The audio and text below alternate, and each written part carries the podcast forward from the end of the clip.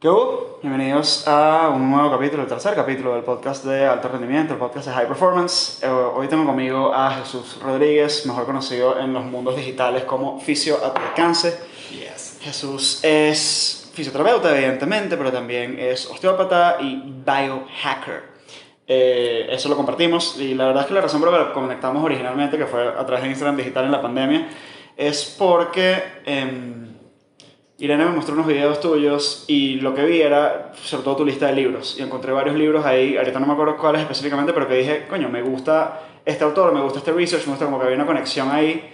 eh, y eso generó la primera conexión. Y la verdad es que hay poca gente, cada vez más, gracias a Dios, pero hay poca gente, aún profesionales de la salud, que le están invirtiendo su tiempo y su energía a estar al día con las cosas que van saliendo. Entonces, coño, encontrar a uno que sí lo haga, para mí es una conexión valiosísima. Quería que, que discutiéramos ejercicio, recuperación, biohacking, tu, tu- la conexión de tus varias líneas de trabajo. Eh, entonces, bienvenido. Gracias por estar aquí. Gracias, Carlos. Creo que en aquel momento estaba leyendo precisamente sobre hábitos y tú venías muy hablando de toda esa línea y fue como que, qué brutal. Estaba ahí con Charles Duggins y, Ya, sí. y hábitos atómicos probablemente. Sí, seguramente. James Cleary nos hizo, ellos dos nos hicieron un gran favor a todos los que nos interesa el- esa ciencia en que la popularizaron muchísimo más de lo que antes había. O sea, hay un público mucho más amplio hoy en día interesado por hábitos de lo que había antes de esos dos libros. Total. No son los libros más científicos, no son los libros que tienen el mejor repositorio de información, pero son extraordinarios. Sobre todo Atomic Habits es el punto de partida, creo yo, de, de la mejor introducción posible. A todo esto, sí. Cuéntame qué significa para ti alto rendimiento, high performance. Mira, para mí una palabra significa optimización. Ok. Yo creo que actuar en alto rendimiento en todas las aristas de la vida significa hacer las cosas por encima de lo normal. Ok. Y fíjate que lo normal, eh, como tú y yo y gran parte de la sociedad lo ha estandarizado desde un punto de vista muy bajo. O sea, hoy ser normal es no tener energía, dormir mal, Sí. hoy ser normal es tener una mala alimentación, hoy ser normal es tener una inteligencia emocional muy deficiente o un mal control de las emociones. Entonces, cuando hablamos de high performance, es optimizar, optimizar mi vida para vivirla de la mejor forma posible en todos los sentidos. Ok, me encanta. Sí, me encanta por varias cositas. No, primero sí, el promedio es una mierda, en líneas generales. El promedio es un, es un... No deberíamos compararnos con el promedio. El promedio es una cagada. El promedio la gente se muere temprano, comienza a tener achaques muy temprano. Eh, y lo otro es que hablas de todas las áreas de tu vida. O sea, hablamos de nunca sacrificar, por ejemplo, tu salud o tus relaciones por lograr X, Y o Z, ¿no? Creo que lo contrario. Total, total.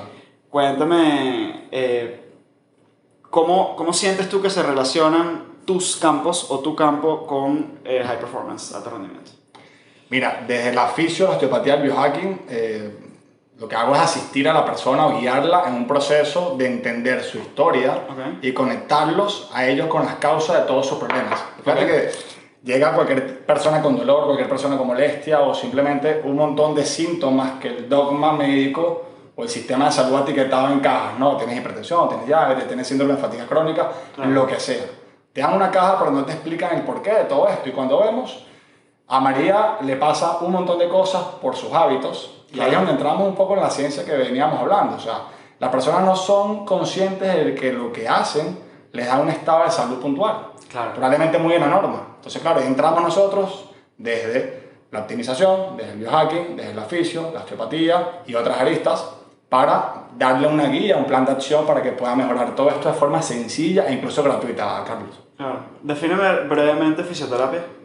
Mira, la fisio es, una, es un, una- un arte Ok. que busca que el movimiento conquiste un estado de mayor energía, o, o por lo menos que a partir de esa educación motora la persona se mueva bien Ok. y no tenga ningún tipo de quizás dolor musculoesquelético. Ok, me encanta. Y defíneme brevemente osteopatía. La osteopatía es un área quizás de la terapia manual, de la fisioterapia o otra rama que nace para ayudar a entender la salud de la persona de una forma integral. Ok. Que fíjate que la fisioterapia va muy a los músculos esqueléticos, músculo, Ok. fascia, tendón. Pero claro, tenemos vísceras, tenemos emociones, tenemos un cerebro que gobierna todo esto, ¿no? Entonces la osteopatía intenta integrar todas estas partes para ayudarnos a entender cómo funcionamos. Ok. Y ahí es donde está la magia. O sea, porque Claro. el sistema de salud se hiperespecializa. Tú vas a un gastro cuando te duele el estómago, vas a un odontólogo cuando te duele una muela, vas a un trauma cuando tienes un dolor musculoesquelético, pero claro, todo tiene una relación directa con todas las cosas. Claro, yo Todo te voy a forma decir parte de un todo. un ejemplo súper rebuscado de eso que me pasa a mí en la vida y que esto por supuesto que no es una opinión médica de mi parte ni mucho menos, una observación anecdótica de un carajo. Pero cuando estoy haciendo ayuno intermitente y o reduciendo significativamente mi consumo de carbohidratos simples y azúcar, me duele menos las muelas. Vale. Me quita los dolores de muelas. Ok. Una vaina loca, pero es un poco la, la interconexión de el cuerpo como sistema. Fíjate que la salud bucal es una gran habilidad en salud y es quizás de las cosas más importantes a valorar en los pacientes. La salud periodontal es clave porque lo que pasa en la boca marca el funcionamiento del sistema inmune. Ok. Digamos que la encía cuando está en un estado de disbiosis, al igual que el intestino, cuando se encuentra permeable o abierta, Ok. todas esas toxinas que ingerimos de alimentos que pueden ser incluso saludables. Pero todo lo que ingerimos, si entra el intestino o el cuerpo, el cuerpo va a generar una respuesta inflamatoria mucho más aguda y crónica Ok. que hiperactiva tu sistema inmune, te resta energía y por tanto no puede funcionar de forma eficiente. Si tu cuerpo está reparando, no se puede ocupar de pensar bien, Claro. no se puede ocupar de descansar, porque se encuentra con una constante, un constante proceso infeccioso que tiene que atacar. Entonces la salud periodontal es importantísima. Que, que bueno, yo te dije que me iba por tangentes locas. Con la, la mm, biohacking, que es una frase, una palabra que, que usamos creo que con frecuencia, creo que está de moda, creo que tiene virtudes, defectos, creo que con muchas otras palabras hay gente que la usa muy mal. Total. Eh, dame una definición funcional personal de, de biohacking. Igual es un arte que busca mediante hábitos y tecnología optimizar la función biológica del cuerpo, particularmente optimizar la función mitocondrial. Ok, Las mitocondrias son organelos, son las plantas del cuerpo que producen energía y a mayor energía el cuerpo tiene más capacidad de funcionar mucho mejor. De hecho, en psiconeuroinmunología, la premisa fundamental de esta, de esta ciencia es que todo se trata de energía. All is about energy. Ok. Si tu cuerpo tiene energía, vas a tener capacidad de reparar, vas a tener capacidad de cumplir una tarea, digamos, muscular, una demanda de ejercicio, vas a tener capacidad de reparar, vas a tener capacidad de que tu sistema inmune se active cuando tenga que funcionar. Sin energía, el cuerpo está en un caos. ok. Por tanto, esa lista, esa función mitocondrial que está muy afectada por hábitos modernos y por contaminación, eh, digamos, externa, también está muy alterada. Esta va a ser la tangente a la que yo me voy a aferrar buena parte de esta conversación, pero es que casual- o sea, casualmente hace poco les diseñé una serie de protocolos a mis clientes, o sea, esto no es algo que quería hacer para compartir ni nada, sino porque nos, nos estaba pasando sesión eh, de lo que llamamos Energy Design, diseño de energía, o sea, Ok. me he metido de cabeza en ese tema, tanto física como emocional, como mental, por supuesto que la física es el área en el cual los esfuerzos más pequeños te pueden generar mayores retornos, con lo cual luego puedes hacer más cosas, ¿no? Que si tuvieses que pinpoint uno, dos, tres hábitos modernos que más nos drenan de energía, ¿cuáles serían? Mira, primero subestimamos el, el poder del sueño. Ok. Y te lo contaba antes de grabar que yo no dormía de viernes a, de viernes a lunes. y eso por, bueno, por, la fiestica, la cosa, tal. Eh, cuando uno tiene prioridades de vida, uno no tiene bien centrado qué hacer. Eso lo podemos hablar un poco sobre el propósito, ¿no? Sobre el poder del why. De, Ok. de- de entender qué hacer de una forma muy sensible en base a tus prioridades. Ok. Pero bueno, tenemos que el, el sueño es primordial. Si no dormimos, más que estamos programados para que durmamos un tercio de nuestros días. Y eso, y eso ya nos debe invitar a pensar sobre la importancia del sueño. Claro. Tenemos el sueño, tenemos la exposición solar, Ok. eh, la- las industrias y, y el dogma no- nos asusta sobre el peligro de exponernos al sol. Y el sol ha estado ahí siempre, Carlos. El sol siempre ha estado con nosotros en los millones de fucking años de, de vida.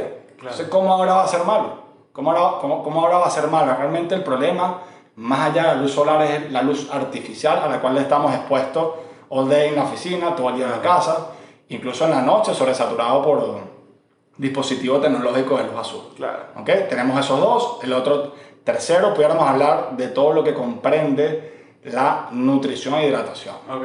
Entonces, fíjate, tomamos agua, pero tomar agua no implica que absorbamos agua. El cuerpo necesita mm, ciertos estímulos, incluso de movimiento, para que el agua pueda entrar en la célula y ser usada por la mitocondria en la cadena de transporte de electrones. Ok. O sea, ya hablamos de cómo optimizar la hidratación y la nutrición para que el cuerpo aproveche todo esto. El cuerpo crea más energía a partir de grasa y no de azúcar. Ok. Por tanto, tener una alimentación mm, tirando un poco más a lo cetogénico puede ser muy efectivo para que el cuerpo cree más energía a partir de ese combustible. Ok. Entonces, optimizando ciertas estrategias gratuitas, incluso podemos hacer que una persona pase de 0 a 100 en cuanto a nivel de salud y energía. Más energía se traduce en más claridad mental. Claro. Más claridad mental, mejor toma de decisiones en el ámbito laboral, deportivo. Me encanta primero que creo que eres una de las pocas personas que me va a entender en el sentido de que eh, la pantalla de mi teléfono, porque ahorita son las 5 y 39 de la tarde, la pantalla Eh, está en rojo, Grande. no hay ninguna luz prendida en el apartamento, sino un arito de luz viendo hacia abajo con luz amarilla.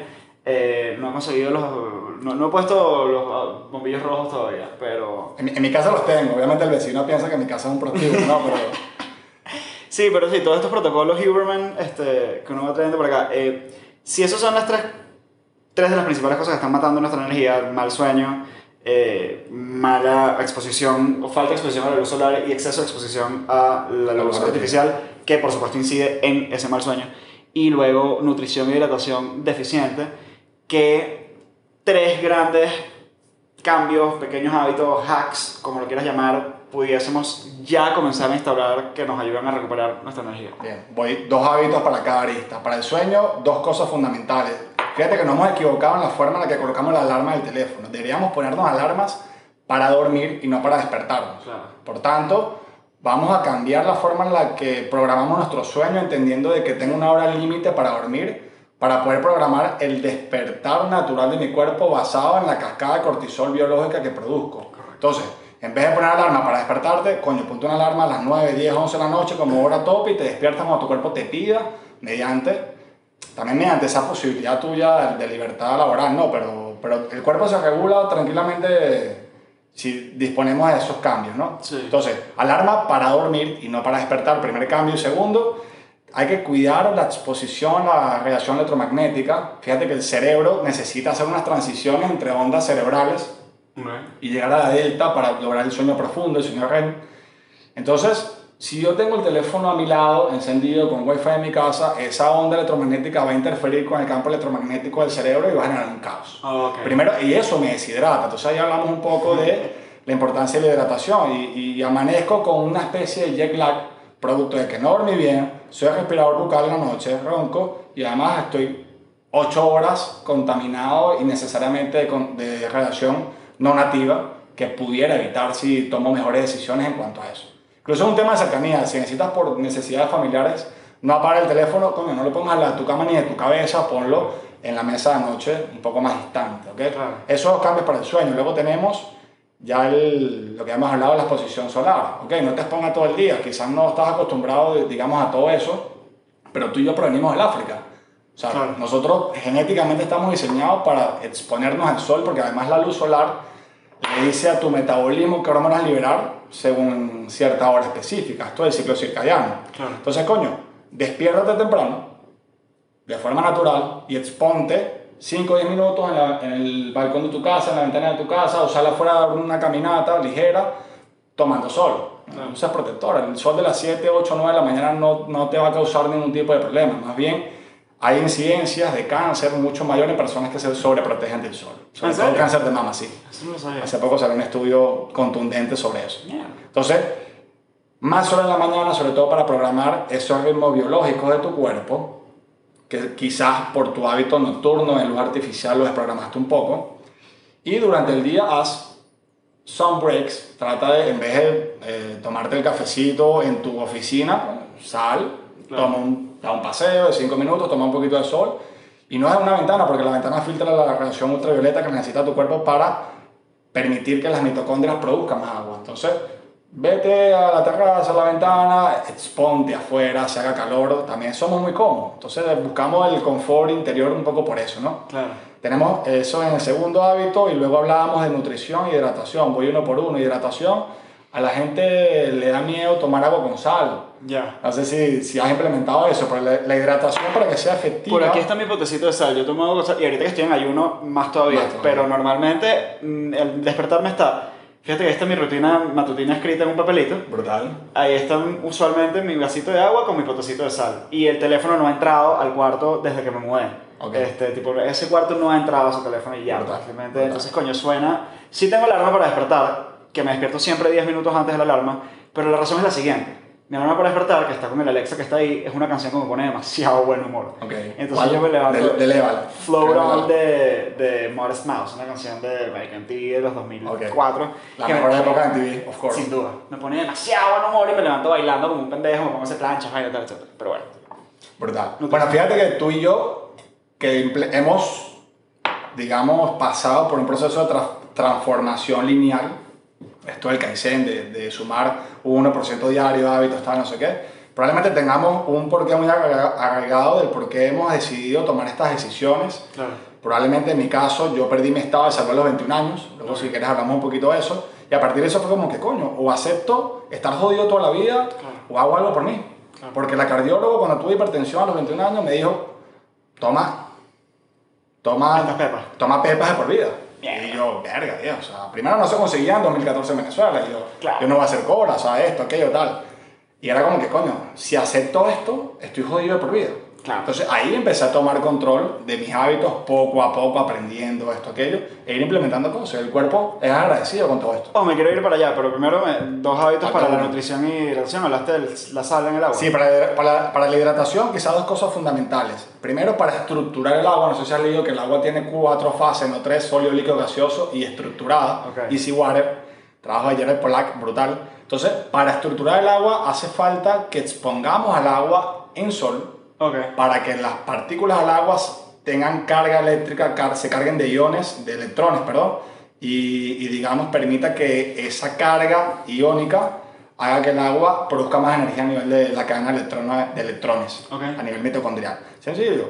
Agua fría, las pones 10 minuticos en el sol con sal, que además fíjate que el, el sodio, que forma parte de la bomba sodio-potasio, es lo que le da la carga al sistema nervioso. Y a veces tenemos un bajón de energía y no es por falta de azúcar. El cuerpo necesita 4 gramos de azúcar diario. El cuerpo necesita mucho más. El cuerpo necesita menos 10 gramos de sal diario. Ah, wow. Entonces necesitamos más sodio que azúcar. ¿Por qué le ponemos azúcar al agua cuando, ten- cuando tenemos un bajón de energía? Vamos a ponerle sodio y vamos a cargar el agua con sol. Súper Eso sí es efectivo. la primera vez en mi vida que lo escucho. ¿Lo del sol? Sí, bro. Brutal, pruébalo. Literalmente, o Bueno. sea, esa jarra que tengo ahí la pongo ahí en la terraza. No, pero es plástico. Trata que sea vidrio. Ok, bien. Para que el- no tengas ningún contaminante producto del- de plástico. ok. Una jarra de vidrio, un vaso de vidrio, lo pones allí con sal y... No, Ah, te no va a tengo ir- jarras de vidrio en esta casa, quiero que sepas que voy a comprarla que sí, mañana. Right. Right. Si no, un vaso mientras tanto. Entonces, para la nutrición tenemos eso, además que sudamos sodio y no reponemos sodio, entonces el cuerpo se queda más deshidratado si pensamos en soluto solvente. Claro. Le metemos más solvente, perdimos soluto, que sería el sodio, y eso nos hace estar mucho más deshidratados. Claro. Obviamente, el sabor te vas a acostumbrar. Me ha costado implementarlo, yo trabajo con la selección de Playa y me ha costado que los jugadores entiendan la importancia de todo esto, pero una vez lo prueban, sienten muchos cambios y mejoría en cuanto a nivel de además energía. fútbol de playa ser un deporte en el cual sudan mucho y Súper, pierden súper, mucho sodio. súper, súper. Pero entonces, claro, ahí vienen las grandes industrias y te venden la bebida energizante y la bebida Sí, claro. fluorescente que todos conocemos. Sí, que bueno, yo ahorita no he comenzado a probar las, las compuestas de electrolitos un poquito más sofisticados de estos que recomienda que si Huberman y tal, este, pero voy para allá pronto, voy para allá Ok. pronto a ver qué tal, qué tal le va. Y para nutrición, yo diría que implementemos estrategias de ayuno intermitente. Mm, No se trata de comer menos, como todo el mundo piensa, sino se trata de darle un trabajo más estratégico al estómago. Claro. O sea, si tú comes todo el día, tu cuerpo no se puede ocupar de otras cosas. Ok. Si nos ponemos a ver un mortal de esta vida, come al menos 10 veces, y- porque comer implica un caramelito, una chupetica, una cosa, picar una cosa. Entonces son 10 procesos digestivos que haces durante el día cuando pudieras hacer 3. Claro. Menos proceso digestivo, más energía para el cuerpo, más energía se traduce en que el sistema inmune puede funcionar bien. Claro. Si tú comes a las 10 de la noche, que puede ser quizás el primer hábito, tipo cenar temprano, si tú comes a las 10 de la noche, tu cuerpo está produciendo melatonina. Si como a las 10, tu cuerpo dice, coño, ya vas de noche, producía melatonina, pero ahora estoy comiendo. Paro toda la producción de melatonina endógena porque ahora tengo que iniciar un proceso digestivo. Ok. Tu cuerpo no entiende qué carajo pasó. Ok. O sea, es como que mierda, o sea, yo estaba haciendo algo y pum, me estaba, me estaba saboteando. A Claro. nivel hormonal es un caos. Claro. Y, por tanto, eh, la persona más estimulada, porque a las 10 de la noche que te provoca, coño, una pizza, una hamburguesa, no quieres cocinar sano, o sea, te provoca tomar malas decisiones en la cocina. claro. Entonces, coño, No, y ahí, ahí el, el tema de la fuerza de voluntad y toma de decisiones a lo largo del día está súper estudiado y la realidad es que uno en la noche la caga. total. ¿Por qué? Porque tomaste decisiones importantes durante el día y ya tu fuerza de voluntad te la, te la gastaste. Entonces, primera vez nutricional, cena temprano, haz pausas digestivas estratégicas, haz tres comidas. O sea, se trata de comer la cantidad de comida que necesitas en menos tiempos posible. Ahora te pregunto, y esto es una consulta personal para mí. Yo, con la excepción del ayuno que estoy haciendo ahorita, que ahorita estoy en la hora 32 por ahí. Ah, estás uno prolongado. cool. Sí, voy para, voy para 72. Este, voy para 72 si es que es la ¿Y cómo primera. no te mueres? Te diría todo, todo lo- ¿Cómo no te mueres, Carlos? ¿Cómo estás hablando? Es la primera vez que estoy intentando 72, nunca he pasado a 48, vamos a ver qué tal me va. Pero fuera de eso, que evidentemente es un ejercicio particular, un experimento particular, yo estoy buscando subir de peso. ¿Qué me recomiendas para subir de peso en solo tres comidas? O de repente ahí sí me dices, bueno, coño, vuélate las tres comidas y lánzate unos snacks de por medio, o sea, ¿cómo lo ves? Mira, el, el cuerpo funciona, eh, debemos entender todo desde un punto de vista hormonal. O sea, más allá de calorías, que es lo que el dogma médico y nutricional convencional maneja, ¿no? O sea, no es un tema de cantidad, sino es un, es un tema hormonal. Entonces, si tú comes lo que debes comer, o sea, obviamente para ganar de peso debes estar en super party, o sea, debes comer claro. más de tus requerimientos biológicos necesarios para estar por encima, que tu cuerpo esté en un estado, digamos, anabólico. Sí. Pero es ser estratégico, o sea, entonces tú puedes seguir entrenando, puedes estar en fasting o hacerlo muy estratégico y consumiendo más en menos, o sea, más cantidad de lo que necesitas en menos momentos al día, puedes lograr el mismo objetivo. O sea, en resumen, En resumen, aumenta la caloría en ese puedes ganar masa muscular y peso en ayuno intermitente. Tranquilamente, solo que hay que hacerlo de forma estratégica. Claro, no, yo estoy pensando que de repente, porque yo sí he abierto más ventanas de comida, por así decirlo, o sea, comiendo cinco veces al día, claro, con, con snacks, no, no Ujú. cinco comidas grandes, pero lo cierto es que a mí me da hambre 20 minutos para comer, una hora para comer, o sea, mi metabolismo es una vaina loca, entonces yo pudiese simplemente tener esas ventanas de, bueno, como y puedo comerme el snack menos de una hora después. O sea, pudiese reducir esas ventanas que no sea a media mañana, sino, o sea, ¿me explico? Sí, sí, sí, sí. Bueno, de, hecho hay gente que, digamos, eh, por lo menos Phil Lugo, no sé si lo conoce del mundo del, del ayuno intermitente, él es un farmacéutico, promovedor del ayuno y tal, español, eh, él hace OMAD todos los días de su vida. Marico, yo, no- yo creo que no podría, no estoy claro.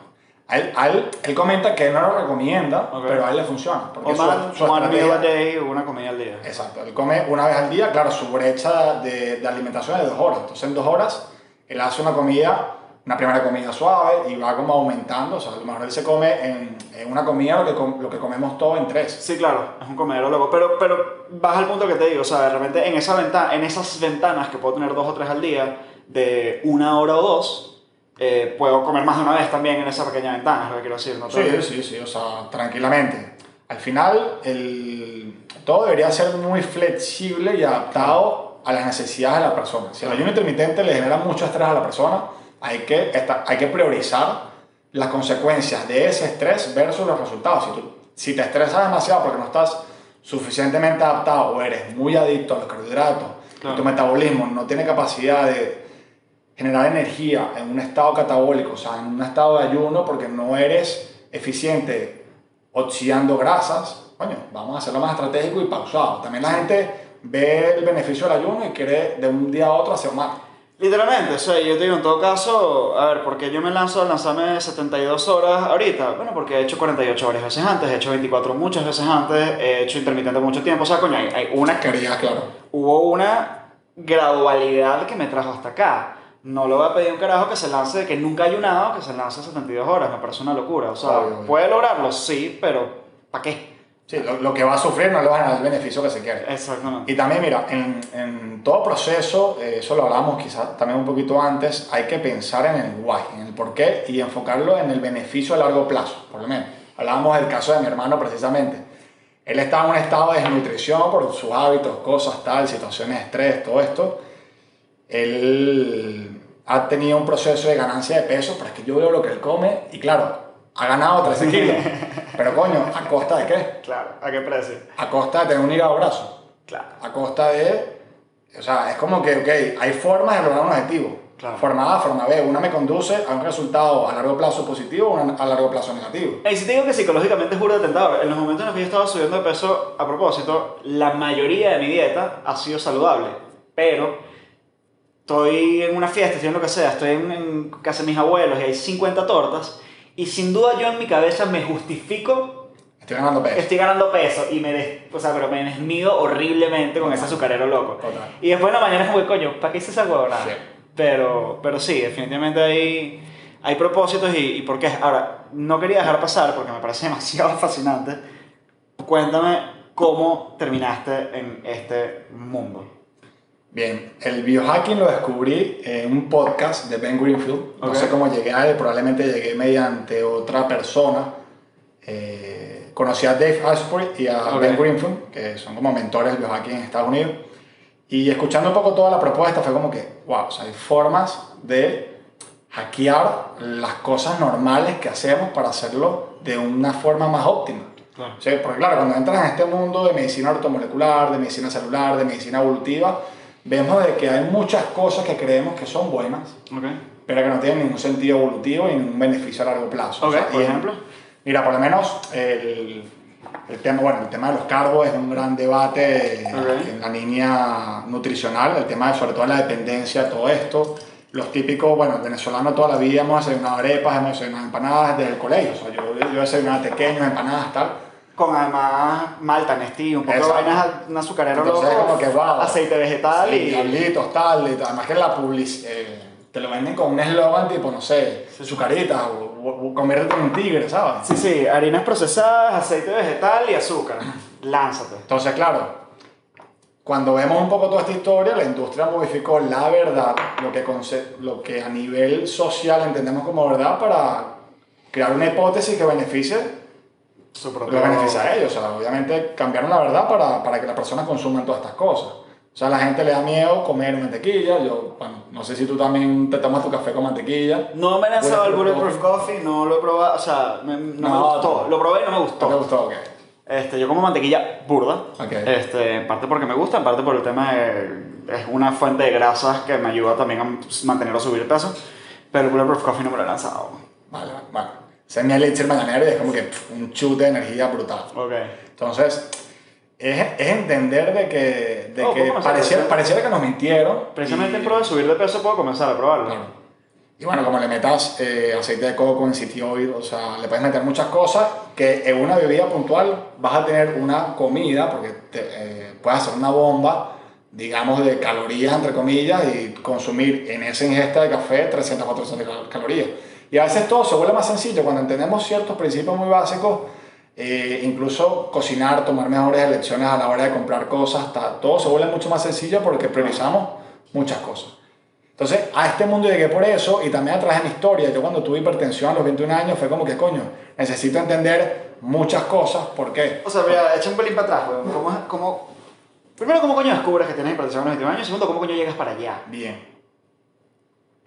Eras una vez... A ver, obviamente, si nos ponemos a ver todo el contexto, eh, incluso lo que heredamos de nuestra madre y cómo nacemos y todo esto nos da una inscripción genética que nos hace muy vulnerables a ciertos escenarios. Claro, ¿ok? nos predispone. En la, en la PNI vemos mucho esto porque la forma en la que nacemos, nuestros primeros años de vida condiciona nuestro fenotipo. O sea, nuestro fenotipo puede ser PNI viene siendo psiconeuroinmunología. psiconeuroinmunología clínica. Entonces, vemos que si nacemos de una forma y sufrimos ciertos estrés durante esos primeros dos años de vida, nuestro sistema inmune y metabólico se condiciona a un fenotipo donde ahorra mucha energía o donde gasta mucha energía. Ok. Entonces, eso hace que a largo plazo, tipo ya adolescencia, en desarrollo y tal, el cuerpo funcione de una forma específica. Ok. Entonces, yo ahorita lo que hago es entender primeramente a mi cliente asesorado mediante ese proceso para ver qué estrategia vamos a usar. Ok. Y así hacemos que todo sea un poquito más eficiente. Yo nací prematuro, primeros años de vida tuve varias complicaciones médicas Ok. puntuales, accidente de tránsito, fractura de cadera, Ah, wow. este, y bueno, ciertos condicionantes, ¿no? Entonces, viendo un poco todo esto, luego ya a partir de adolescencia, donde uno prioriza cosas como tomar café con Coca-Cola por supervivencia universitaria, eh, yo comía pasta todos los días, todos los días, al menos dos veces al día, Ok. era mi almuerzo y cena. Ok. Eh, era una vida, bueno, muy, muy- no dormía, o sea, demanda universitaria, vivir en La Guaira, eh, estudiar en Caracas, ir a por vuelta autobús, todo esto. Era muy demandante y obviamente uno de joven subestima o, o no pone en, en un foco central su salud porque uno siente que la tiene. El cuerpo te rinde. Exacto, no- tienes energía, tal, no sé qué, te crees Superman y no duermes. no dormir a mí en dos años me generó un cuadro de inflamación donde tenía el hígado graso, donde tenía, digamos, la hipertensión llegó porque viendo un, digamos, una memoria cuenta presidencial, eh, tuve un estrés Claro. muy particular viendo todo el escenario Como y es eso, generó ese cuadro, ¿no? Yo estaba en mi casa viendo todo eso y sentí mareo, ojos negros, Ok. la oreja súper caliente, me tomó la atención, la tenía en 18 o 14. Wow. Al día siguiente, Holter. Al día siguiente me veo con la cardióloga. La cardióloga me dice, mira hijo, tienes hipertensión, vas a, vas a tener que cuidarte, vas a tomar Concord 2.5 de por vía y aspirina. Me veo con el hematólogo, me hago los chequeos médicos y claro, para mí fue como que, wow, o sea, yo hacía, Carlos, tres deportes diarios. O sea, yo, tra- yo trasnochado, surfeaba, salía de la rumba, surfeaba, jugaba tenis, trabajaba todo el día y luego jugaba trabajo de tenis. O sea, que no era que era sedentario ni nada. Más bien Sobre estaba overtrained. Pues. estaba sobreentrenado, inflamado, con mala nutrición y estresado. Obviamente bombas de cortisol por todos lados, el cuerpo simplemente colapsó. Claro. Entonces la patología... O sea, lo que llaman intoxicación de cortisol a su máxima. Total, total, total, total. Entonces, claro, no es que fuera un desastre, porque conocí amigos que tomaban mucho más que yo, hacían otras cosas que yo no hacía, era como que, Claro. "Coño, qué bolas, que esto me pasa a mí, que entre comillas me cuido mucho más que mis otros amigos. Pero bueno, Claro. por suerte me tocó temprano, también lo agradezco, porque me permitió entender mi, mi situación y empezar a generar cambios puntuales de mis hábitos a través de mi propia educación y autogestión. Claro. Entonces ahí fui descubriendo muchas cosas. El viajar fue como un antes y después, tipo, wow, o sea, es que todo lo que venía haciendo y entendiendo no tiene sentido. Ok. Y fui implementando cosas. Sobre todo fui cambiando hábitos nutricionales, hábitos de sueño. Creo que hago o implementé estrategias de ayuno intermitente desde, desde el 2019, cuando descubrí todo esto. Ah, Más o menos Hace ya que yo. 4 o 5 años. Y, y claro, en un entorno social donde esto no se practica, yo he aceptado que no me vean como alguien normal. Claro. O sea, yo prefiero estar en una comunidad donde varias personas nos entendamos, que cada vez somos más, por suerte, Sí. Pero, pero es que no somos conscientes de que lo que hacemos nos da una consecuencia. No, que la normalidad es una O sea, eso es lo que se convirtió en promedio. Primero que las matrices de opinión que le dieron forma a lo que hoy en día es el promedio son matrices de opinión en su mayoría guiadas por intereses económicos de corporaciones. Total. O sea, a mí me interesa venderte azúcar, me interesa venderte harina procesada, me interesa venderte aceite vegetal, pa, pa, pa, pa. Eh, pero es que además, o sea, yo, yo lo veo con incluso mis grupos amigos, o sea, o gente muy cercana, que lo decía también con Andrea cuando grabamos el podcast anterior. ¿Cómo me dejas así que tienes lumbago a los 30 años? O sea, ¿cómo me dejas así que es que claro que obviamente estás gordo o te sientes lo que sea, te queda los Son 30, marico, no son 50. O sea, y, y lo peor es que aceptamos ese diagnóstico claro. y ya nos condenamos. Como que porque, listo. porque el sistema te, te etiqueta y te da una solución Claro. que te permite paliar un poco eso, pero no te, no te da la libertad de poderte sobrellevar toda esa situación. No, y hay un componente, yo creo que es una de las cosas que más me ha perturbado de un determinismo genético. Llámese. Ah, tengo hipertensión. Bueno, sí, pero es que mis papás tienen hipertens- hipertensión y bueno, ya pues eso es así. No, no, no es así. Hay, hay un ejemplo que me fascina y creo que lo he dicho en capítulos anteriores, pero una familia que todos eran obesos. No, bueno, pero es que claro, somos, hay un tema genético, todos somos obesos. Y entonces un médico que le pregunta, pregunta, ¿el perro es obeso? Y el perro era obeso, efectivamente, el Claro. perro de la casa. Coño, el perro no tiene tu genética, mamá huevo. El perro lo que está es adoptando claro. tus hábitos de mierda. Total. O sea, hay, hay un determinismo, creo yo, y, y una resignación callada a vivir de cierta manera que, que es absolutamente innecesaria. Es que es fácil culpar a otras personas y es fácil culpar a la genética del problema de tus hábitos que moldean tu epigenética. Claro. O sea, yo nací de una forma, heredé un genoma, pero ahora lo que yo hago en mi contexto de vida Claro, hace que ese gen se active o no, claro. que es lo que llamamos epigenética. Entonces, eh, Pues yo, te yo tengo predisposición genética a la depresión y al alcoholismo. Y he vivido la expresión de esa predisposición bien intensamente, sobre todo alrededor de los 23, 24, 25 años. Tengo poder de decisión.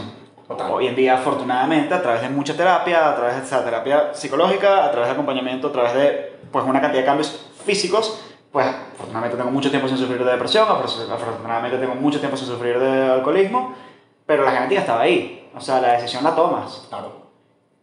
Te quería preguntar si has descubierto uno, dos o tres, por así decirlo, entre comillas, biohacks que te hayan marcado particularmente, que recomiendas particularmente, que te, que te llamen mucho la atención. Mira, yo creo que para, bueno, también para buscar como que soluciones eh, incluso gratuitas que todos podamos implementar, yo creo que mm, entender el poder de, de la inmunonutrición Ok. es clave. O sea, cuando hablamos de inmuno, hablamos de que incluso el sol es un nutriente, el oxígeno es un nutriente. Entonces, Ok. más allá de pensar que nos alimentamos solo de alimentos, nos alimentamos de la información que recibimos del sol a un nivel cuántico y también del oxígeno que respiramos. Bueno, tú seguro vas a hablar de respiración en el próximo capítulo porque Sí. es crucial. Y estuviste con, Con hablando Jorge. de- con Jorge hablando de todo Winhoff, ¿no? Sí. Yo lo conocí en Barcelona, brutal. ¿En serio? Sí, sí, sí. Hice un meeting con él y ah, la experiencia es increíble. Entonces, fíjate, si entendemos que nos alimentamos también de, de- de estos nutrientes básicos que son más importantes incluso de lo que comemos, Ok. pues podemos eh, tomar algunas estrategias puntuales de exponernos al sol haciendo respiraciones intencionales. Ok. Que además eso te va a cargar de energía desde la frecuencia electromagnética solar más la dosis de oxígeno que las da tu mitocondria. Y es un boost brutal para darle más energía a tu cuerpo. Quizás ese es uno de los fundamentales. Ok. Creo que eh, una arista fundamental es entender que somos animales programados bajo un contexto de vida específico. O sea, siempre hemos vivido regidos bajo los ciclos del sol y luna. Sí. O sea, nunca tuvimos posibilidad de tener luces artificiales como desde lo que tenemos hace, hace 100 años que lo creó Edison. Sí, esto es nuevo. o sea, Esto es nuevo. pues, 100, 100 años no da para que el cuerpo se adapte biológicamente a todo esto. En Entonces, si entendemos de cronobiología y entendemos de que, coño, por millones de años nuestro cuerpo seleccionó una forma de funcionar eficientemente, ¿por qué? O sea, es que lo vemos en las estadísticas de las lesiones. Hace 100 años no había Parkinson, diabetes, hipertensión. Hace 100 años no existía nada de esto. Era muy extraño. Claro. Entonces, coño, ¿qué ha pasado en 100 años? El hombre ha cambiado su entorno Claro. y el cuerpo no puede adaptarse en 100 años o en, en nuestros años de vida, 28 años, ¿cuántos cambios tecnológicos no ha habido? Sí. Desde los teléfonos, desde la, desde la radiación electromagnética, que ya estamos en 5G, desde un montón de cosas. Entonces, ¿cómo vamos a esperar que el cuerpo no, pase, no le pase factura tantos cambios tecnológicos de la vida moderna? Claro, tú y yo no vamos a vivir en una caverna, porque esto, esto nos da cierta ventaja. Pero coño, si yo entiendo cronobiología y soy consciente de esta premisa, en mi vida moderna debo adoptar estrategias de vida ancestral para ser un poquito más coherente, para ser unos homo sapiens que vivan en un mundo moderno con una armonía un poco más simbiótica de Con, todo esto. con un toque de nerdantales, un toque Exacto. Volvernos, volvernos salvajes un poco, salvajes No, sí, yo por ejemplo, o sea, tú ves, tengo ahí el, el, el balcón y en el balcón está el plunge aquí a la izquierda y para mí, o sea, un poco para responder también mi propia pregunta, yo nunca me esperé que el tema de la terapia al frío hiciera el efecto sobre mí que hizo.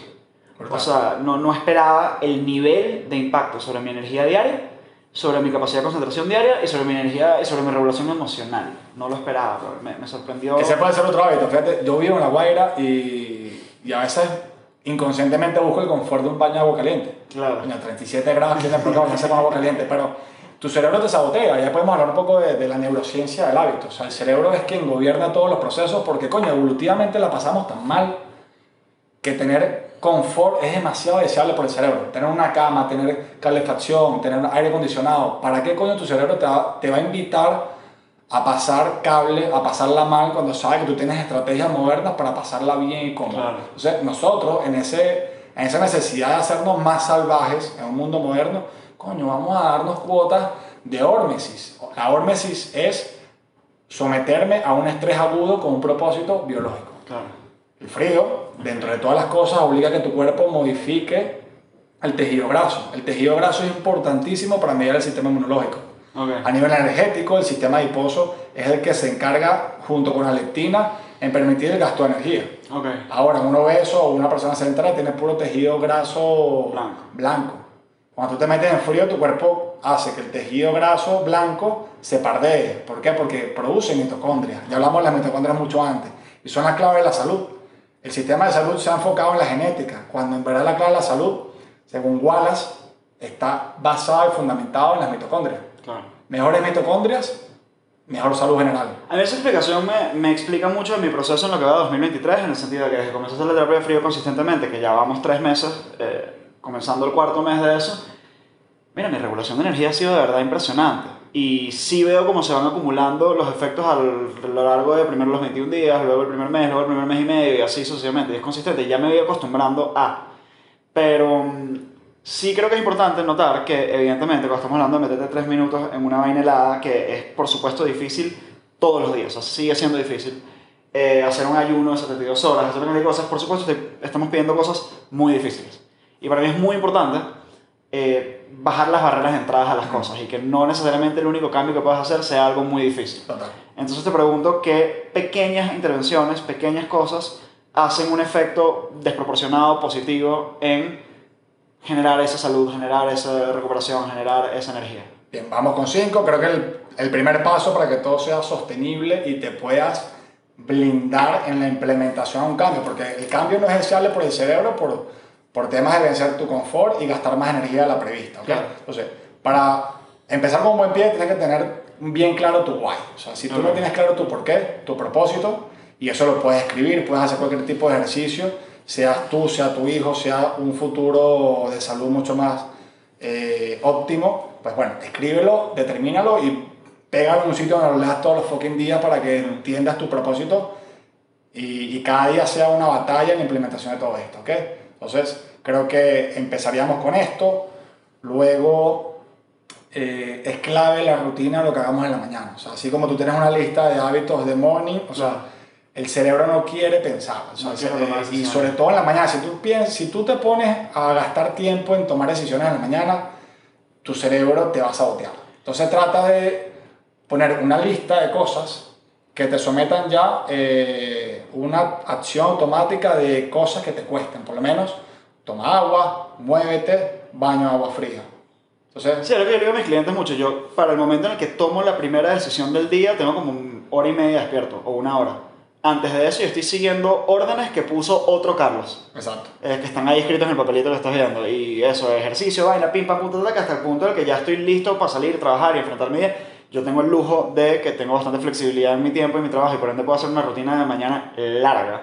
Eso ni es, ni todo el mundo tiene ese lujo, ni es necesario que sea Claro. así. Puede ser corta también, puede ser, no tienes que meterte en un baño, un, bloque de agua fría, puedes simplemente tomarte una ducha fría o poner los últimos segundos de la ducha fría. No tienes que hacer una hora de ejercicio, puedes hacer unas planchitas y unos squats y después ves qué carajo haces. O sea, no todo tiene que ser una versión larga, pero sí, coño, minimiza la toma de decisiones en la mañana. Total. Toma tus decisiones antes. Entonces, fíjate, en ese automatismo matutino, que, bueno, depende de tu rutina, mientras te haces el desayuno y en vez de esperar pensando en mil cosas del café, tú te estandarizas que durante haces el café haces una rutina de movilidad respiración. Es importante que activemos el sistema linfático mediante movimientos, oscilaciones, estímulos muy puntuales en ese momento del día. Eh, y puedes hacer cosas de muy bajo impacto, por lo menos este, para el performance cerebral es importante entrenar los ojos. Ok. Y entonces fíjate que hablábamos de la importancia de recibir luz solar. Si tú ahora haces un poco de activación neuro, neural mediante un estímulo visual, mientras recibes luz solar en tu ventana, programas tu ciclo circadiano con luz natural y entrenas a tu cerebro mediante ese input sensorial. Y eso no te va a gastar energía. Estás ahí meditando, recibiendo sol, escuchando los pajaritos, lo que sea, escuchando música que te ponga un mood para darle frente al día mientras se está haciendo tu desayuno tranquilamente. Entonces, es simplificar y, y escribir mediante tu propósito también te permite tomar esas eh, micro decisiones muy puntuales y estratégicas. Entonces tenemos paso número uno, tener un porqué muy definido. Paso número dos, quizás establecer una lista de tres cositas simples para que acciones de forma automática.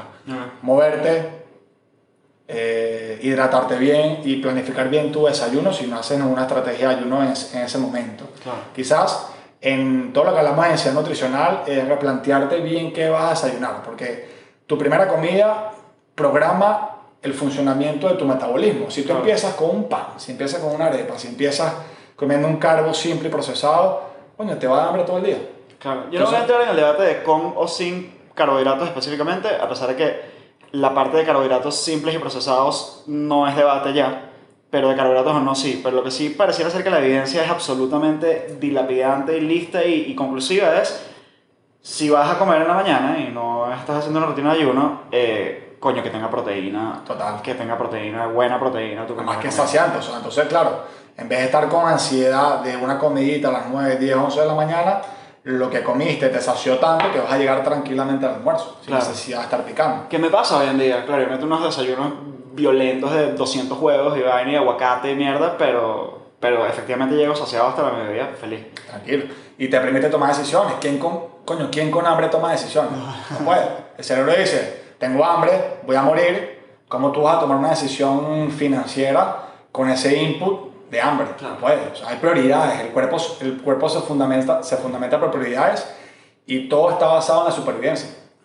Eh, Prácticamente no hemos hablado de recuperación y quiero que hablemos un poco de eso. O sea,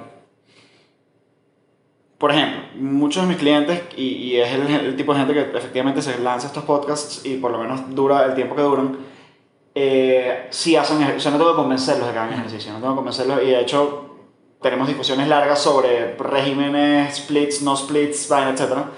Eh, vamos a comenzar por ¿Por qué sería importante, fundamental, pensar en la recuperación cuando estás pensando en tus regímenes de ejercicio, movilización, movi- movilidad, etcétera? Mira, para, hay, hay una premisa muy marcada eh, en el mundo fitness, eh, tipo no pain, no gain, ¿no? Entonces, Ok, pensamos que más es mejor. ok. Y no siempre más es mejor, sino que mejor es mejor. O sea, hay que ser más estratégico. Y incluso Ernesto Pietro Gratacos, no sé si lo conoces, lo Lo escuchado, es uno de mis gurús en muchos aspectos de vida y biohacking.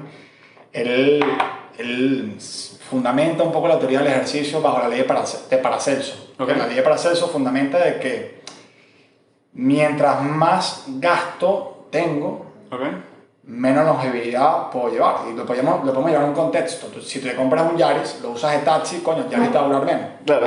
Ahora, si lo usas para paseos puntuales en Caracas, oficina, casa, el gasto de ese Yaris va a permitir que dure mucho más tiempo en una buena condición. Entonces Ok. ahí entramos, si mejor es mejor, coño, a lo mejor para tener un estado óptimo de salud, hacer un Ironman no sería mi objetivo. Ok, Si es por algo personal, de logro personal, ok, lo puedo llevar a ese, a ese- contexto, entendiendo de que esa dosis de ejercicio alta claro. me genera unas consecuencias. Y Y esa es la razón por la que yo no corro, porque no me gusta correr como deporte y, y- y tengo una resistencia mental en los maratones. Me parecen espectacular psicológicamente, espectaculares. Pero son anti-longevidad. O sea, total. Pero bueno, con ciertas estrategias de biohacking, medicina ortomolecular, pole- podemos paliar un poco las consecuencias de. Claro. Entonces, un atleta que hace este esfuerzo físico debería suplementarse de una forma muy estratégica, Claro. magnesio, potasio y tal, y tener una dieta eh, antiinflamatoria que compense la inflamación por ejercicio. claro. Entonces, bueno, entendiendo eso, eh, la recuperación es vital y no solo para, el, para digamos, todo el componente musculoesquelético, sino incluso para el componente cognitivo. Claro. Ciertamente, el mejor hack para el cerebro es el ejercicio. Ok, Pero si yo no recupero lo que hago en mi adaptación, deporti mi adaptación deportiva va a ser mucho más lenta. ¿ok? Ok. Entonces, para la recuperación, a nivel de, de hábitos eh, convencionales que todos podemos implementar, es clavísimo una nutrición antiinflamatoria, donde use hacks como la curcumina, donde ciertas sustancias, eh, setas, hongos, este, e incluso evitar picos importantes de insulina que generen mucha inflamación, eh, es crucial. Tengo, tengo tiempo sin tomar, yo me tomaba todos los días té de cúrcuma y jengibre y lo extraño como no tienes una idea, me hacía demasiado bien. Ok, O sea, por el tema antiinflamatorio, pues. y- Total, total, total. Eh, preguntas como más prácticas de levantar peso, tal, etcétera. Eh, ¿Qué tan mierda me debería volver haciendo ejercicio? O sea, ¿qué tanto debería llegar, vamos a suponer levantando peso? ¿Qué tanto debería llevarme a mi límite en un workout normal? O sea, ¿cómo, cómo, cómo mido eso? Mira, eh, allí, bueno, hay, hay fórmulas como para sacar tu, tu peso máximo de levantamiento y todas estas cosas, que eso está muy medido y deberías, manejar, man- deberías manejarlo como que muy específico con tu, con tu PF, con tu preparador físico en ese momento. Este, yo sí buscaría, es que todo depende de tu objetivo, o sea, si tu objetivo es por lo menos quizás mejorar como escalador y tener más resistencia en tren superior para poder tener mejor desempeño en la escalada, ciertamente hace falta que entrenes la fuerza bruta, pero es mucho más interesante que entrenes la fuerza de tu tejido conectivo, que sepas moverte con buenas palancas, que sepas moverte desde la fascia. Por lo menos Bruce Lee decía que su mejor golpe nacía de su dedo gordo derecho. Del dedo gordo del pie de apoyo sale su mejor patada. ¿Por qué? Porque él era capaz de tener la eficiencia corporal de transferir energía desde esa cadena Claro. de ese dedo hacia la patada. Entonces, hay dos formas de moverse, dos formas de entrenar. A lo bruto y a lo eficiente. Si no vamos a lo bruto, que es a la fuerza máxima, ¿ok? Logro mi objetivo, pero probablemente, muy probablemente, me lesiono en el camino porque estoy descuidando un poco el factor eficiencia. Ok. ¿Ok? Si hablamos, y por eso hablamos un poco del why. Si mi why es salud, si mi why, si mi por qué es longevidad, salud, longevidad, performance, eh, hay que buscar mejor y mejor. Ok. ¿ok? Y eso debería estar aplicado pues a todo. Entonces quizás estandarizar, ok, vamos a entrenar la movilidad, vamos a entrenar la postura, vamos a entrenar la respiración, vamos a entrenar fuerza, vamos a entrenar eh, mecánica de marcha, carrera, o sea, tipo, hay que ser eficiente en cierto contexto y no solo el trabajo de fuerza te conduce a eso. O sea, que pareciera ser que es un símbolo de estatus el estar vuelto mierda uno o dos días después del gimnasio. Y no sé por qué, ni me queda claro que sea una buena idea. Y eso es lo que te traigo como pregunta, como qué tan buena idea es que yo dos días después del gimnasio esté que no pueda mover un puto dedo. O incluso lesionados. O sea, tengo atletas que llegan a consulta orgullosos de que se lesionaron entrenando. Ah, wow. Porque pensamos que más es mejor. Claro. Si el atleta piensa de que su adaptación deportiva o su rendimiento depende de, de, de aniquilar a su cuerpo en el proceso, es que obviamente ese guay de la persona está centrado en el ego personal. Ok. Y ahí entramos en, coño, esta persona a lo mejor no tiene las prioridades Claro. que debería. Pero entonces, cómo entramos en eso, un proceso personal. Claro. Este, sucede mucho en el ámbito CrossFit. Sí, bueno, Este, sí. No es que esté mal el CrossFit, el tema es que la competitividad interna del CrossFit hace que el practicante no entienda sus límites personales. Yo tengo mis reservas con el CrossFit precisamente porque, primero, en mi cabeza, peso pesado y velocidad y tiempo no deberían estar en la misma conversación. Pero además es esa competitividad, es ese... Marico, todo el mundo se lesiona. O sea, yo no conozco, conozco a una persona en mi vida que haya hecho CrossFit por más de seis meses y no se haya lesionado. Una, weón. Entonces, ciertamente, toda actividad física genera un impacto neuromusculoesquelético, pero coño, o sea, si una disciplina deportiva genera tanta incidencia, hay que preguntarnos Porque si eso está bien. Sí, sí, 100%. Hay que preguntarnos si, si la dosificación está bien, si los gestos están bien. Es que somos humanos, somos animales y tenemos, tenemos una eficiencia biológica para ciertas actividades fundamentales. Dentro de ellas, caminar, correr, lanzar. Ok. ¿Qué sentido evolutivo tiene levantar una pesa pesada por encima de la cabeza cuando todos nosotros no tenemos estos motores eh, priorizados por la supervivencia en ese contexto? Sentadilla profunda, peso muerto, o sea, quizás para un contexto muy específico sea transferible, pero para el 99% de los mortales no. Entonces, hay mejores alternativas. ¿Se puede hacer CrossFit de forma segura? Sí, hay que entender muchas cosas, hay que educar mucho a los atletas y que ese atleta sea humilde en entender sus- su situación actual y no sacrificar su salud en el proceso Ok. por un problema de ego, que es muy jodido. Claro. Porque la presión social interna de ese mundo te, te lleva un poco a eso. En resumen, no hay por qué volverte mierda en el gimnasio. Cero, cero, cero. O sea, tú puedes hacer un entrenamiento fortísimo y luego hacer una serie de estímulos posteriores para que tu recuperación al día siguiente sea ligera. Ok, hablemos un poquito de esos estímulos. Vamos a suponer Bueno. que yo no me estoy volviendo mierda, no estoy llegando a mi máximo absoluto, que me estoy destruyendo los músculos, pero hice un buen workout fuerte, cool, ¿qué hago después? Bien. Principalmente cuidar tu hidratación posterior al entreno, hidratación electrolítica. Si tienes posibilidad de ir a un sauna Ok. para aumentar un poco el metabolismo y que el sistema linfático pueda funcionar un poco mejor, pudieras hacerlo. Ok. eh, quien tenga una piscina en su edificio o algo tal, puede aprovecharse de estar en un medio, digamos, eh, hidrostático para mejorar un poco la, la movilidad y liberación de, de todas esas toxinas que se generó producto de, de la actividad muscular. Luego, el, el estiramiento, mm, más que estiramiento, me gusta que- hacer sesiones de autoliberación miofascial, Ok. que sería hacerte una serie de estímulos con un foam roller, con un rollo de espuma, con una pelota para hacer una especie de masaje superficial en los tejidos. Eso es mucho más efectivo que el propio estiramiento posterior al, al entreno. ¿ok? Ok. Podríamos hacer en orden una serie de autoliberación facial de 5 minuticos y luego ya una serie de movilidad que también puede coayudar. ¿ok? Ok. El trabajo de respiración puede ayudar a elevar el- las concentraciones de oxígeno en sangre para que a nivel metabólico haya una compensación del estado catabólico que me genera en el entreno. Entonces, ¿cómo se traduce? Bueno, termino el workout, me tiro 5 minuticos a respirar de forma profunda, hago una serie de movilidad que me induzca una, una tensión del tejido conectivo y luego me masajeo un poco con estas estrategias que puede ser con una pelota, con un foam roller y todo esto. Si tengo sauna, me hidrato bien, nutrición antiinflamatoria. Eh, hay muchas cosas que combinar para, para evitar esta sensación. Y por supuesto, sueño esa noche. Total, total, total, total. O sea, si entrené a muerte, duermo a muerte. Claro. Yo hace poco estaba escuchando a Andrew Huberman entrevistar a Andy Galpin y como metiéndome más puñal al ejercicio y de las muchas cosas fascinantes que hizo, que dijo, hizo una observación que a mí tengo una semana probándola y todavía no te puedo decir que tanto mi tasa de recuperación ha mejorado porque además estoy mezclando muchos estímulos al mismo tiempo. Comencé con la creatina, o sea, hay muchos cambios. Pero el carajo decía, mira, normalmente cuando terminamos el, el ejercicio y terminamos, por ejemplo, de estirar y lo que sea, salimos directamente, agarramos el teléfono, tal, como que estamos... Y él dice, mira, ponte 3, 5 minutos en un estado casi meditativo, simplemente a seguir tu respiración, precisamente por ese proceso de oxigenación. Mira, me acosté aquí en el piso, puse un timer de 3 minutos con mi aplicación de meditación con unos soniditos. Brother, primero que ha sido la relajación más profunda en la que he entrado en meses. Ok.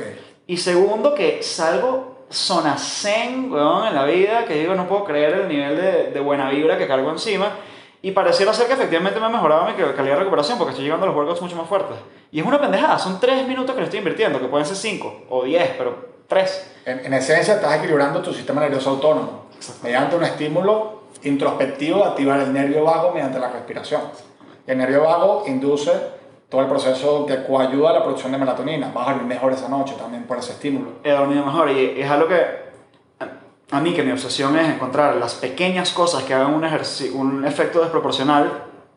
Estos 3 minutos no tiene sentido el efecto desproporcional que ha tenido sobre mi recuperación. O sea, es impresionante como lo bien que me siento Total. por hacer eso. Y salgo súper relajado, o sea, es, es impresionante. Tres minuticos de seguir mi respiración y ya. Y, y hay otro aspecto que incluso la respiración lo, lo profundiza, es el estímulo sobre el sistema linfático. El sistema linfático, véanlo como, una, como el sistema que drena todos los desechos del cuerpo, como si fuera un sistema, como el guaire del cuerpo. Es Como ahí están todos los desechos y por allí, digamos, el cuerpo mueve líquido inflamatorio, mueve toxinas y mueve muchos componentes del sistema inmune. Ahí por ahí viajan todos los linfocitos, todas, Ok. todas las células que, que pertenecen al sistema inmunitario.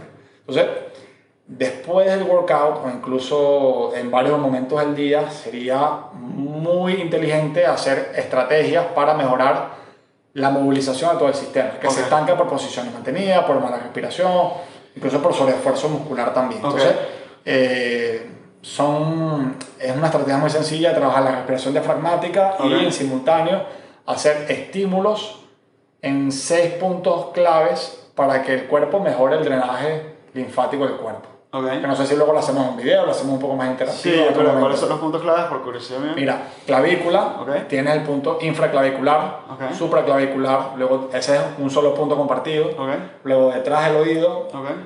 En cada punto se imagina hacer como 20 círculos, ¿ok? Ok. 20 círculos en cualquier sentido. Entonces, me estimulo ese punto para que el estímulo mecánico de la presión haga que el líquido linfático circule mejor. Entonces, debajo de la clavícula, encima de la clavícula, detrás del oído, en el pectoral, en el abdomen, en la ingle, detrás de la rodilla y en la zona del pie interna, el maleolo interno. Esta está fascinante. ¿no? Entonces, es, es activar el drenaje del cuerpo para que todo funcione mejor. Ok. Es que nos inflamamos durante el día. Entonces, si Claro. ayudamos al cuerpo a bajar su estado de inflamación, el cuerpo hace su magia. Claro. Qué grandes antiinflamatorios. Y aquí voy a hacer el, el- el- la... so, una de las cosas, la salvedad, una de las cosas que a mí me parece perturbador de nuestro promedio de vida moderno es el uso de antiinflamatorios no esteroidales. Este, o sea, que no, no, coño, no puedes estar tomando un Advil, dos Advil, un ibuprofeno, dos ibuprofenos al día, todos los días, o cinco veces a la semana, o dos veces a la semana, o todas las semanas. ¿Por qué estarías haciendo eso? Lo hemos normalizado porque, bueno, me hago el día y total y esto me ayuda. Es una vaina impresionante, me, me, me perturba terriblemente. Entonces, habiendo dicho eso, y entendiendo que de una u otra manera toda forma de enfermedad es alguna inflamación de alguna célula, algún tejido, algún órgano, alguna vaina, lo que sea, que, que grandes o buenos antiinflamatorios sanos, naturales, eh, sostenibles has conseguido. Bien, antes de contestarte a eso, te voy a dar una premisa. El cuerpo cura por inflamación. Ok, Qué estupidez es frenar la inflamación del cuerpo aguda con un antiinflamatorio. O sea, si mi cuerpo, coño, cura por inflamación, ¿por qué me tomo un fucking AINES cada vez que tengo un proceso de inflamación o de dolor. Entonces estoy yendo naturalmente contra el ciclo biológico de recuperación del cuerpo. Ok. Son varias fases de inflamación que van sucediendo conforme los días y es como que, coño, apagaste el fuego que necesitaba el cuerpo para empezar su proceso natural de sanación. Claro, creo que vale hacer la salvedad porque estamos hablando, pareciera ser en contra y en pro de la inflamación y creo que es importante hacer la distinción entre inflamación aguda, momentánea e inflamación crónica. Exacto. Mm, Queremos cuando es necesario una inflamación de cierto tipo, que es la que nos cura, que es aguda, probablemente. Sí. Queremos una inflamación crónica, definitivamente no. Exacto, tal cual. Conforme pasan los días, pues pasan otros procesos biológicos. Entonces, estar inflamado crónicamente hace que tu cuerpo colapse por distintos mecanismos, principalmente energéticos. ¿Por qué? Ok. Porque el sistema inmune gasta mucha energía, es muy demandante. Ok.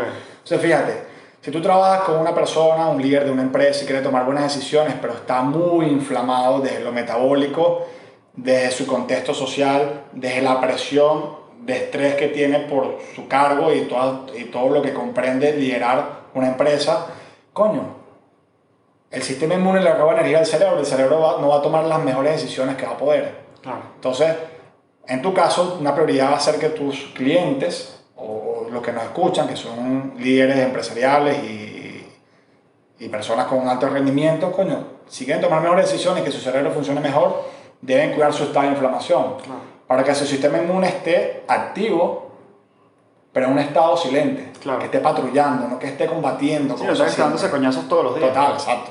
Entonces, que tenga la suficiente energía para accionar cuando hay un patógeno, una infección. Ok. Pero no que todos los fucking días, porque yo como lo que como, esté combatiendo procesos Claro. constantemente. ¿ok? Entonces, eso es una premisa clave. Y luego, antiinflamatorios naturales, el sol, Ok. La propia madre tierra, el grounding, earthing. Ok. Entonces, Coño, precisamente, yo, yo lo hago hace tiempo y, y me lancé un documental y todo, o sea, me vi un documental y tal al respecto. de clean over, seguro. No, era. No me acuerdo, weón. Bueno, ser. el, el pionero es Puede ser, sí. puede ser. Pero, ¿sabes quién me lo recomendó hace nada? Mi psicóloga, weón. Mi Sí. psicóloga nueva. Me, Coño, me, me recomendó como tres vainas y una de ellas fue hacer grounding. Y ahorita no lo puedo hacer todos los días porque no tengo gramo aquí abajo, eh, pero por lo menos un par de veces por semana. Y siento la diferencia. Bueno, muy grave. yo creo que aquí en este podcast no hay nadie que no sienta los beneficios de estar en la playa. Claro. Y es en parte porque estoy conectado a un medio donde mi cuerpo se carga de electrones. Los electrones combaten los y los, digamos, todo, todas las moléculas positivas que generan inflamación. La inflamación es positiva, los electrones son cargas negativas que neutralizan los protones, que son Claro. estas moléculas inflamatorias. Sí, positivo estamos hablando de carga eléctrica. Oh, y, yo quiero hacer la salvedad aquí, porque obviamente parecemos unos hippies locos hablando de las bondades de estar descalzo en la tierra, pero vamos a verlo de una manera muy mecánica, lógica. Hoy en día nos cargamos de mucha energía eléctrica y de otros tipos, de electricidad eh, mecánica, artificial, o sea, tenemos teléfonos, computadoras, vainas, etc. Pasamos la mayor parte del día con zapatos que usualmente tienen suelas que son aislantes, no hacemos tierra nunca pegar los pies a la grama, a la tierra, a la arena, a lo que sea, es literalmente hacer tierra y descargarnos de una cantidad de energías que no tenemos que hacer y cargarnos de otras. ¿Hay una cantidad de estudios científicos y una cantidad de que valían lo que estoy diciendo? Sí, sí los hay. Este, es, es... Pero más allá de todo lo, lo que realmente objetivamente es, subjetivamente tú lo fucking sientes. Tú te pasas un minuto en la grama descalzo y lo sientes. Te relajas, te descargas de ansiedad, es impresionante. Pregúntale, ¿cuándo fue la última vez que se descansaron y tocaron grama algunos de ustedes? Probablemente ni se acuerdan cuándo. O sea, estamos tan desconectados que es increíble que hacer estas cosas, o sea, tú te vas a la central, a la tierra de nadie, te descalzas y tocas, tocas grama y te ven como un fucking hippie. Es como Sí, que, ah, automáticamente esto eres un marihuanero, ¿sabes? No hay, no hay pausa. Pues. Y, y bueno, así con todo. Yo subí a la Iguatá descalzo, te ven todo extraño, o sea, tipo... ¿Sí? Hasta negota todo descalzo. Sí. Mierda. Bueno. Lo- bueno, ya venía como que con esta movida, pero circunstancialmente se me jodió un zapato y fue como, "Ah, puta, el mundo quiso que yo subiera descalzo, ¿sabes? No, está robo. Bueno, tenemos eh, Soul Grounding, que son dos cosas totalmente gratuitas para bajar tu estado de inflamación. Eh, creo que lo otro muy importante es el cuidado de la radiación electromagnética. No somos conscientes de eso porque es algo que no vemos, no sentimos, hasta que somos eléctricamente sensibles a todo esto. Ok. Por lo menos ahí Joaquín Machado, venezolano, es pionero, eh, fundador de Novatec, es uno de los grandes eh, ingenieros que han creado soluciones en- a partir de todo esto por el caso de su esposa. Su esposa ha tenido un montón de patologías creadas por antenas, Bluetooth y todo lo demás. Ah, wow. Sí, fíjate, probablemente aquí muchos eh, que nos escuchan nos están escuchando con audífonos de Bluetooth. Claro, Se sí. están friendo las neuronas en este momento por la frecuencia que tienen. Entonces, eh, podemos hacer la cosa mejor. Coño, si, ok, un audífono Bluetooth me da libertad no tener el cable y tal, pero a consecuencia de qué?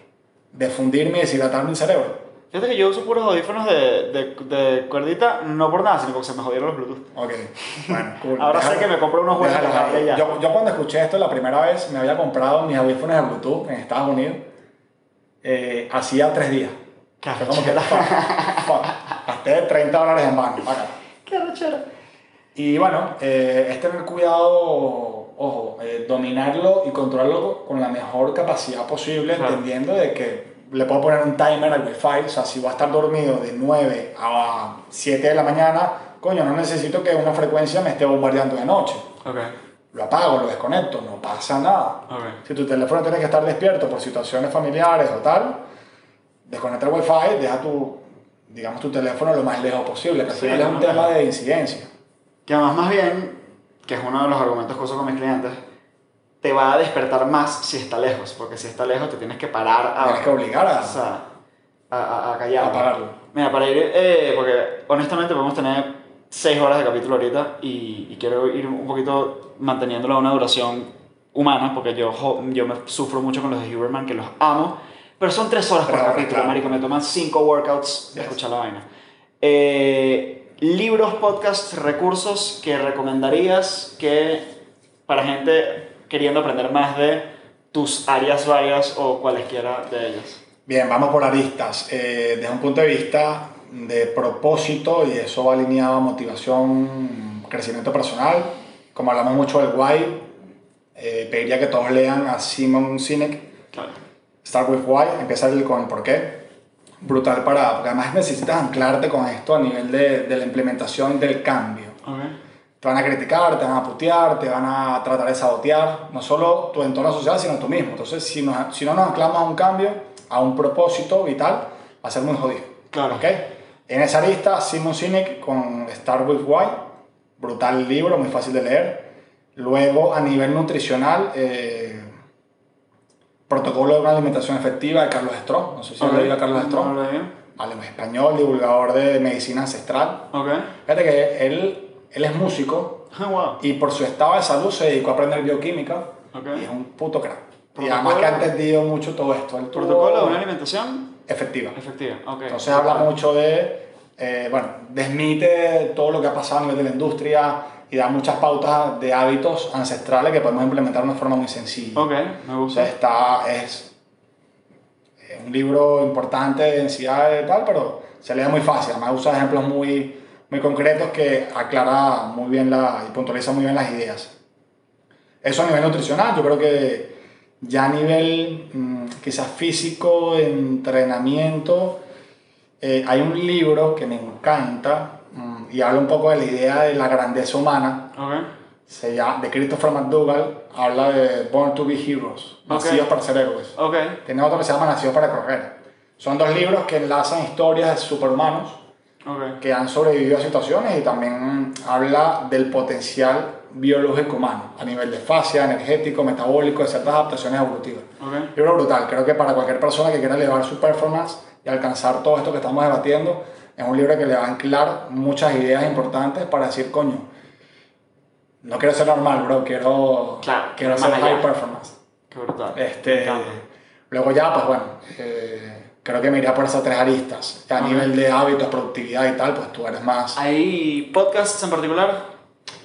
Podcast, uf, yo he sido muy variado. Antes escuchaba a mucha gente. Este, actualmente estoy escuchando muchos libros de. Bueno, estoy escuchando un podcast que resume libros. Ok. Me ha simplificado mucho el tema de, Ok. de poder leer, ya que Maravilla. no tengo mucho tiempo. Eh, pero bueno, el, el de Hub, que hemos hablado en varias ocasiones, está brutal. De, de él casi no lo he escuchado, pero en podcast aprendí mucho de Jack Cruz. Él no Ok. tiene un podcast, pero ha sido entrevistado por mucha gente. Ok. Y hay uno en particular que en su momento era súper fan, ya dejó de publicar episodios, se llama Matt Maruca. Ok. Eh, es como pionero en conjunto con Jack Cruz en medicina cuántica Ok. fundamentada en, el, en la luz solar. Ok. Eh, a- deberíamos entender un poco la medicina a partir de, de toda la física cuántica y de cómo los fotones electrones son mucho más importantes que las calorías y todo lo que pensamos Ya. a partir de eso. No, yo hago la pregunta porque, y pasa mucho con que mi cliente, como tú, tiene poco tiempo para tragar todos los libros que quisiera, eh, pero pareciera siempre funcionar el formato de, bueno, tengo que manejar, déjame poner Escuchar, podcast en el carro. Este, entonces el audio ha sido un formato, y por eso hago estas vainas también, porque honestamente no leen las huevonadas que les digo Claro. que lean, Total. Este, pero sí escuchan las huevonadas que les digo que escuchen. Em, si tuvieses una valla gigante que poner, que todo el mundo está, pregúntame la robo de Tim Ferriss, pero me encanta. Una valla que fuese a ver todo el mundo, que fuese un mensaje que dar al mundo, ¿qué mensaje daría? Wow. Pondría un lema personal que, que, digamos, se lo comunico a todos mis pacientes todos los días. Tú no eres tu diagnóstico. Verga, me encanta, huevón, qué monstruo. Tú no eres tu diagnóstico en todos los sentidos, desde, desde que te etiquetaron en la fucking etiqueta de tu hipertensión, de tu diabetes, de tu limitación funcional. Tú eres mucho más que eso, tú tienes una historia y coño, si entiendes principios muy básicos, puedes cambiar tu jodida vida en un año, bro, o menos, en meses. O sea, yo el año pasado eh, publiqué como, aprovechando el inicio, el puje de año, coño, no te enfoques en cambiar tu vida de un momento a otro, que es lo que nos pasa a todo el mundo, queremos cambiar nuestra jodida vida el, primer, el primero de enero, resacados de la pega que nos echábamos el 31. o sea, es como que, coño, concéntrate en un hábito mensual Claro. y vas a ver que en 365 días eres una fucking jodida, una, eres una nueva persona totalmente radical. Un hábito mensual. Y no tiene que ser un hábito gigante, sino un hábito tiny, pequeño. Sí, sí. ¿Cómo? Tomar más agua electrolítica, un poquito más de sol, en vez de televisión, lectura, en vez de café con leche, coño, Sí, eh, o café incluso- solo o sin azúcar. O incluso algo más liviano, en vez de... O sea, ¿quieres ver una serie? Coño, hay burda de series muy buenas también que son una entrada muy tranquila sobre nutrición, sobre ejercicio, sobre lo que sea. Está la Chris Hemsworth ahorita, Limitless, la recomiendo infinitamente. Eh, pero sí, esos cambios graduales. pues. Total. Entonces yo creo que tú no eres tu diagnóstico, entendiendo cómo nuestras conductas pueden impactar positivamente en nuestra genética, porque moldeo toda mi jodida genética mediante esa implementación continuada, ese proceso de optimización continuada que va a hacer que eventualmente sea una persona mucho más eficiente, con mejor energía, con mejor hábito de salud, presencialmente, coño, que, que, vi- que digamos, transmita mucho más también. Claro. Y eso te va a mejorar en salud, en rendimiento, en finanzas, en pensamiento, en paz mental, en relaciones sociales, en todos los ámbitos. Me encanta, me encanta, me encanta. Jesús, gracias. Hermano, Bien.